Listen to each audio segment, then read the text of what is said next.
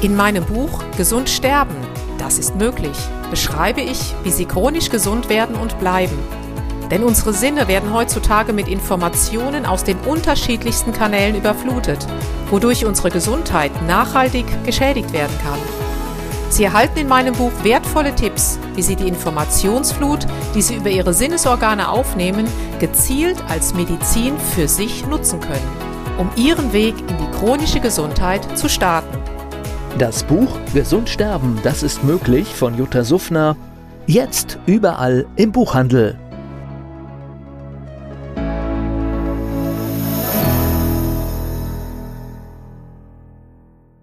Dieser Podcast wird Ihnen präsentiert von Blue Antox, dem Besten aus der wilden Blaubeere, für Ihr Wohlbefinden. Jutta Suffner trifft. Der Expertentalk zum Thema Gesundheit und Bewusstsein.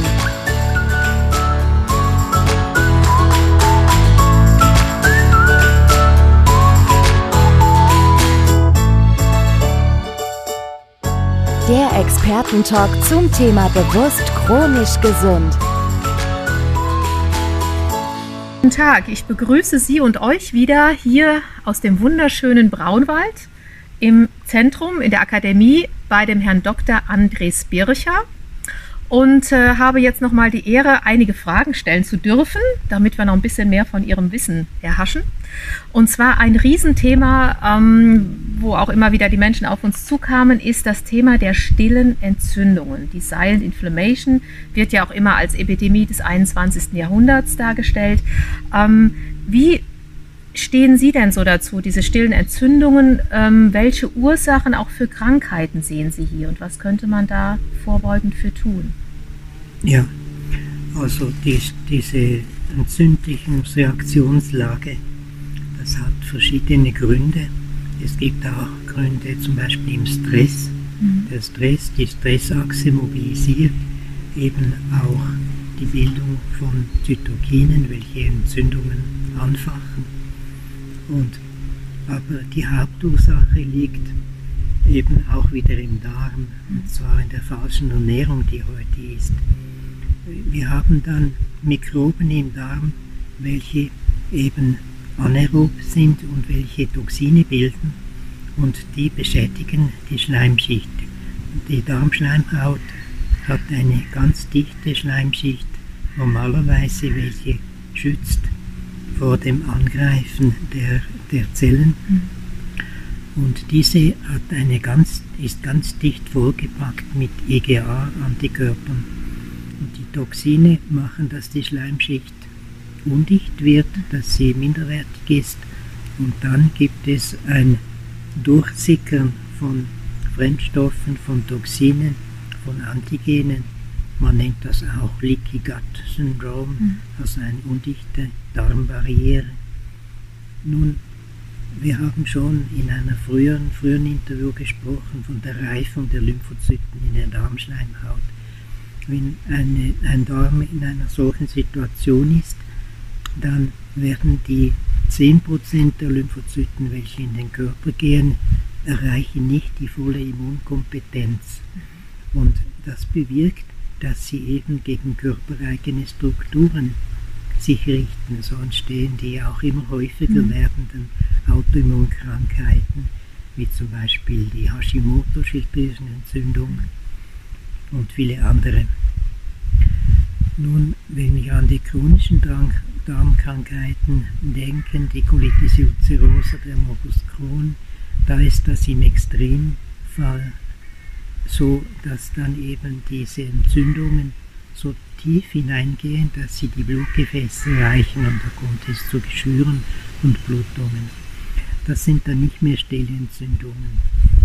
Also Stellentzündungen die gibt es auch durch oxidativen Stress und durch die Einlagerung der Stoffwechselschlacken in der Zwischenzellsubstanz. Hat schon in den 30er Jahren Professor Eppinger in Wien hat die Kapillarmikroskopie entwickelt, wo man dann sieht, wie um die Kapillaren herum diese Schlacken eingelagert werden. Und er nannte dies perikapilläre Entzündung. Es war ihm schon klar, da ist Entzündung vorhanden. Bei der Arteriosklerose geschieht das in den Arterien und dann wird diese Entzündungsherde werden immer größer, bis es eben dann zu einer arteriosklerotischen Plaque kommt, welche dann Kristalle und Lipide einlagert. Und das heißt also, diese ganzen chronischen oder die degenerativen Erkrankungen oder die Zivilisationskrankheiten basieren dann letztendlich auch auf diesen stillen oder können auf diesen stillen Entzündungen basieren. Ja, die stillen Entzündungen sind eine Folge eben dieser falschen Ernährungs- und Lebensweise mhm. und des Stresses. Und dann kommt eben auch der oxidative Stress hinzu.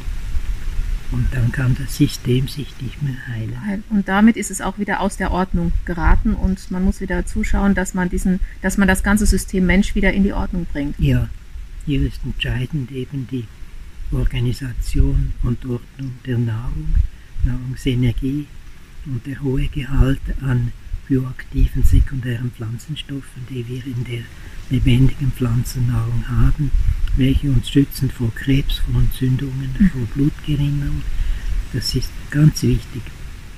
Gibt es denn spezielle Nahrungsmittel oder auch entzündungshemmende Nahrungsmittel, die, so, die Sie generell empfehlen? Oder auch welche, wo Sie sagen, lassen Sie da besser die Finger von?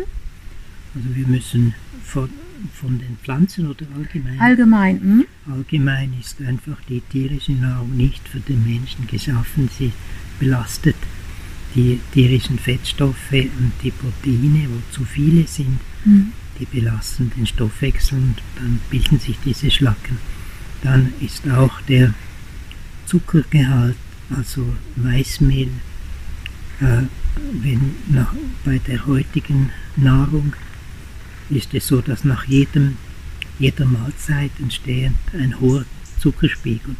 Und der Zucker, die Fructose und die Glucose im Blut die machen eine direkte chemische Verzuckerung der Innenschicht der Gefäße. Man nennt das Glykation.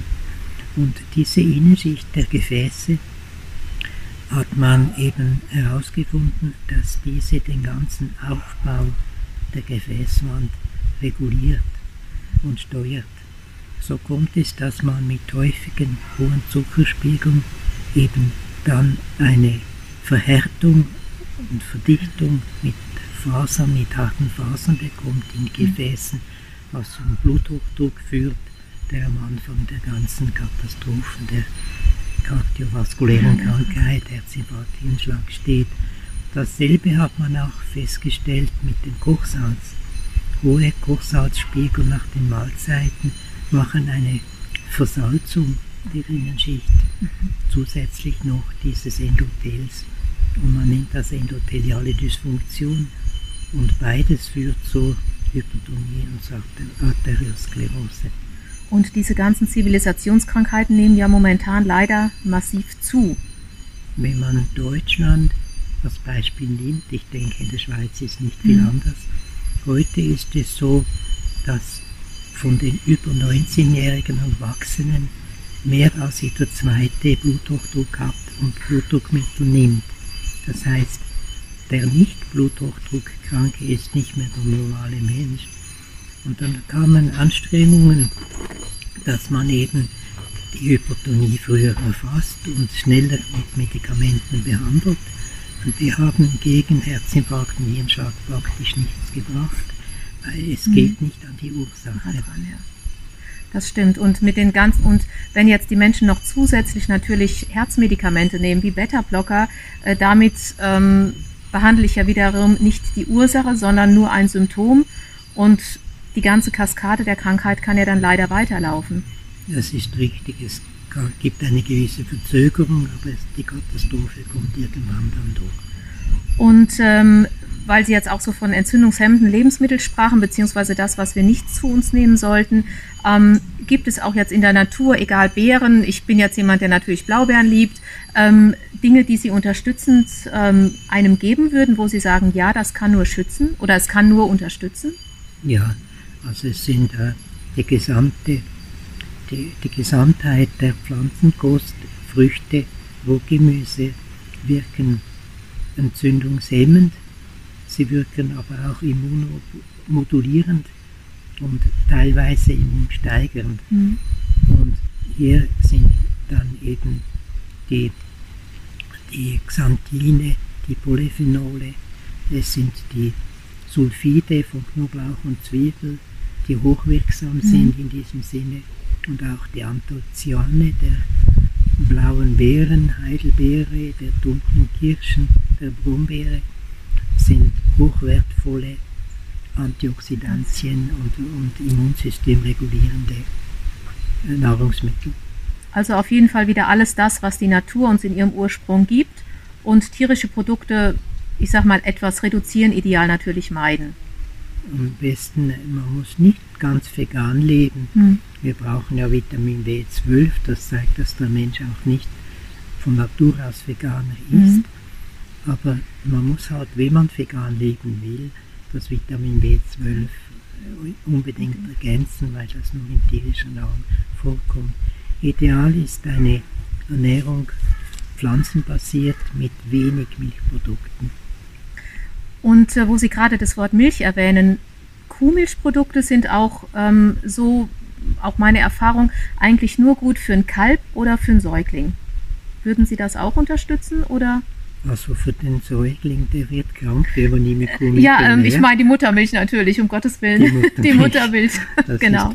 ja, ja, um Gottes Willen, genau. Das ist richtig. Mhm. Wir ja. haben heute ein Problem, nicht nur die Milch, besonders gesäuerte Milchprodukte, Milch, also mhm. Sauerrahm, Joghurt, Sauermilch wären sehr wertvoll, auch für die Pflege der Darmflora. Ja. Aber wir haben das Problem, dass die Milch in sie in die Industrie kommt, als erstes homogenisiert wird. Mhm. Nachdem man den Rahmen abgeschöpft hat, wird sie homogenisiert und da wird sie über eine heiße Platte gespritzt, nachdem sie unter 5 Atmosphären Druck gesetzt wurde.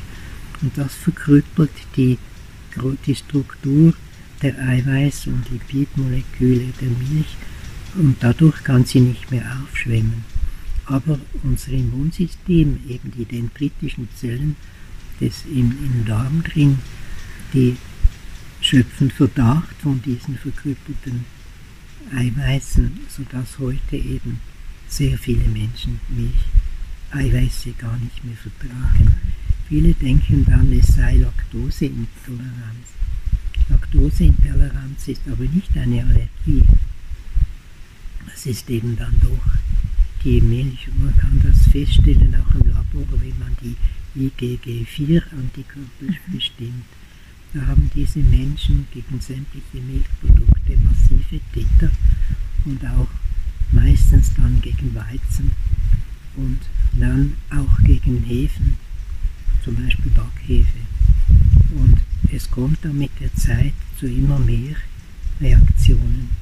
Die Bedeutung der IgG4-Antikörper ist noch etwas im Unklaren, aber man stellt fest, dass eben diese zuerst gebildet werden, wenn das Immunsystem des Darms Mühe hat mit gewissen Fremdstoffen und nur wenn es ganz schlimm wird, kommen dann die IgE-Antikörper, welche die eigentliche Allergie auslösen. Das heißt, vom Ursprung sind wir da nicht gegen allergisch, sondern vom Ursprung würde man schon alles vertragen, aber das sind eben Dinge, die sich dann im Laufe der Evolution eventuell als negativ entwickeln oder auch im Laufe unserer Fehlernährung oder unseres Fehlverhaltens. Ja, ja genau, die Fehlernährung, die industrielle hm. Verarbeitung, nicht nur man sollte eben diese Verkünstelung der Nahrungsmittel durch die Industrie sind ein Riesenproblem. Mhm. Überall als Geschmackverstärker ist Fructose drin, darum nehmen die Leute auch so zu, weil die Fructose gibt kein Sättigungsgefühl, weil sie kein Insulin braucht, um in die Zellen zu gelangen. Und wenn wir schauen, in Italien sind heute 42 Prozent der Kinder sind adipös, das heißt BMI über 30. Und eben in Amerika, in den USA ist es schon fast jeder zweite. In Deutschland sind es 37 Prozent der Menschen, die adipös sind. Und Übergewicht auch über 40 Prozent. Und in der Schweiz mhm. ist das nicht anders. Und damit, das zeigt eben die Verschlackung der Zwischenzellsubstanz an. Und damit ist eben der Beginn der chronischen Zivilisationskrankheiten gesetzt. Es ist ja auch schade, wenn man schaut, selbst in den Ländern, ähm, zum Beispiel die Huna, die kannten gar keine Krankheit oder keinen Tod. Ähm, Tod natürlich, aber Tod auf anderer Ebene. Sie kannten keine Krankheit und ähm, selbst dort in diesen Gebieten findet man jetzt, ich sag mal, Colaflaschen oder sonstige Dinge, weil die westliche Zivilisation leider auch dorthin den Weg findet. Und ja. äh, sodass sich diese Dinge leider weiter verbreiten. Ja, das war ist eindrücklich früher, die Hunsa, ja, ja. wie die gesund waren, wie lange sie lebten. Aber eben, wenn man schaut, die WHO-Statistiken, dann ziehen die sogenannten Entwicklungsländer ziehen nach. Ja. Die Zivilisationskrankheiten nehmen auch dort immer mehr zu. Mhm. Gibt es so für, von Ihrer Seite so eine, eine Hauptmessage, so eine Hauptbotschaft, die Sie den Menschen nach außen mitgeben können weil, oder möchten, weil äh, Ihr Ziel ist ja auch wieder eine, eine Klinik aufzubauen ähm, mit, mit einer gewissen Bettenanzahl, um dort Menschen wieder äh, von chronischen oder degenerativen Erkrankungen zu heilen, aber eben auf einer wissenschaftlich basierten Naturheilkunde. Ja, also es ist natürlich eine große Hilfe, wenn man den Anfang einer Umstellung der Ernährung, der Diätetik, die wird dann beginnen mit Frischsäften und Pflanzenmilchen mit sehr starker Wirkung, wenn man das in einer Klinik machen mhm. können und betreut ist, wo auch gleichzeitig die Lebensordnung entsteht und wo man eben auch das Verständnis und die Gespräche findet, die nötig sind. Mhm. Es ist regelmäßig so, dass um den dritten Tag dieser Frischsaftdiät dann eben die Seele eine Art aufbricht. Das heißt, die ganzen Abwehrreaktionen weichen sich auf und da kommen viele Gefühle, können schöne Gefühle sein, mhm. aber auch Ängste. Und da muss man da sein und ja. zuhören und das liebevoll ordnen gemeinsam mit dem Patienten. Nach dem dritten Tag kommt dann besonderes Wohlbefinden, mhm. besonders am siebten Tag. Manchmal um den zehnten Tag gibt es nochmal eine leichtere Krise. Und dann können die Patienten, weil man ihnen alles erklärt hat, warum diese neue Ernährung und Lebensweise so wichtig ist, mhm. dann macht sie zu Hause alle weiter und bleiben in Kontakt. Also wäre es ja un unfassbar wichtig. Also Sie können das auch nachlesen auf der Homepage von dem Herrn Dr. Ähm, Andres Bircher. Wir verlinken das auch auf jeden Fall unter dem Video ähm, dass sie sich diese, diese, ja, diese Zukunftsvision einfach mal anschauen. Und es ist auch ein Crowdfunding und ein Fundraising angedacht, dass äh, wenn jemand noch etwas Sinnvolles tun möchte, also er ist herzlichst eingeladen, ähm, dort, ja, dort zu unterstützen, weil ich glaube, das, das ist die Zukunft, wieder zurück zur Natur. Und so könnten wir auch diese ganzen chronischen Erkrankungen, die sind ja heilbar. Ja. Man, man kann ja etwas tun und äh, man würde auch von diesen Medikamenten wieder herunterkommen. Und die Menschen würden wieder ein bisschen zurück zur Natur geführt. Es ist so schön, immer zu leben, wie die Hypotonie heilt und man die ja. Medikamente ausschleichen kann. Wir haben so schöne Heilungen von Colitis ulcerosa, von Morbus Crohn. Bei Morbus Crohn geht es länger, das ist mhm. tiefer eingedrungene Krankheit als die Colitis ulcerosa von Hashimoto-Thyreoiditis. Und wenn man eben diese Medizin will, dann müsste man das unterstützen. Wir sind vier Ärzte, welche in der neuen Klinik arbeiten werden und den Patienten das geben möchten, das sie brauchen. Also auch, weil Sie eben jetzt noch die chronisch entzündlichen Darmerkrankungen erwähnten. Jeder in der westlichen Welt, ich glaube, jeder 500. Einwohner, und es stammt, stammt jetzt von vor vier, fünf Jahren, leidet an solch einer chronisch entzündlichen Darmerkrankung. Ja, sind jetzt schon jeder 390. dazu nehmen stark zu. Ja, ja. Also das zeigt ja, es ist wirklich Handlungsbedarf ähm, angesagt, es muss etwas getan werden und ich glaube, die Aufklärung, die ist einfach so wichtig und am besten schon im Kindergarten. Ja, und wir sollten eben schulen können, wir müssen Ärzte weiterbilden können, mhm. Pflegefachleute, Therapeuten, ja. damit eben diese Art der Medizin in die Zukunft kommt. Die aktuelle moderne Medizin ist in eine Sackgasse geraten, das mhm. zeigen die WHO-Statistiken. Und diese Medizin ist eigentlich der Ausweg daraus. Mhm. Und das sollte hinübergreifen immer mehr in die medizinischen Schulen. Und das kann man nur machen, wenn man eben das auch durchführen kann. Also ich glaube, das ist ein, ist ein schönes Schlusswort und ich wünsche Ihnen von wirklich von ganzem Herzen, dass, dass Ihre Vision umgesetzt wird. Also ich glaube, sie gibt es eh schon im Universum, also deswegen geht es gar nicht mehr anders. Und ähm, Ihr Wissen ist unfassbar und ich kann auch, auch allen Menschen nur empfehlen, ähm, ich habe mir auch einige Bücher sehr, sehr gerne ähm, zugelegt, hier Handbuch für Magen-Darm-Erkrankungen, das gibt's aber für Leber, für Galle, für Herz-Kreislauf-Erkrankungen, also es ist eine ganze Bibliothek mit Lösungen und das, das finde ich so wichtig, es ist nicht nur in Anführungsstrichen Wissen, sondern es sind Rezepte. Es ist, also man kann es ganz, ganz leicht umsetzen und vor allen Dingen auch verstehen. Und äh, wie gesagt, das verlinken wir auf jeden Fall noch und äh, damit Sie wissen, wo Sie diese Dinge erwerben können. Und Herr Dr. Bircher, ich bedanke mich einfach bei Ihnen für Ihre Zeit und äh, wünsche Ihnen noch mindestens 20 gesunde Jahre, am besten 25 oder 30, damit Ihr Wissen einfach viel, viel weiter in die Welt getragen wird. Vielen Dank für Ihre guten Fragen. Sehr, sehr gerne. Und wir verabschieden uns aus der Schweiz. Jutta Suffner trifft. Der Expertentalk zum Thema Gesundheit und Bewusstsein.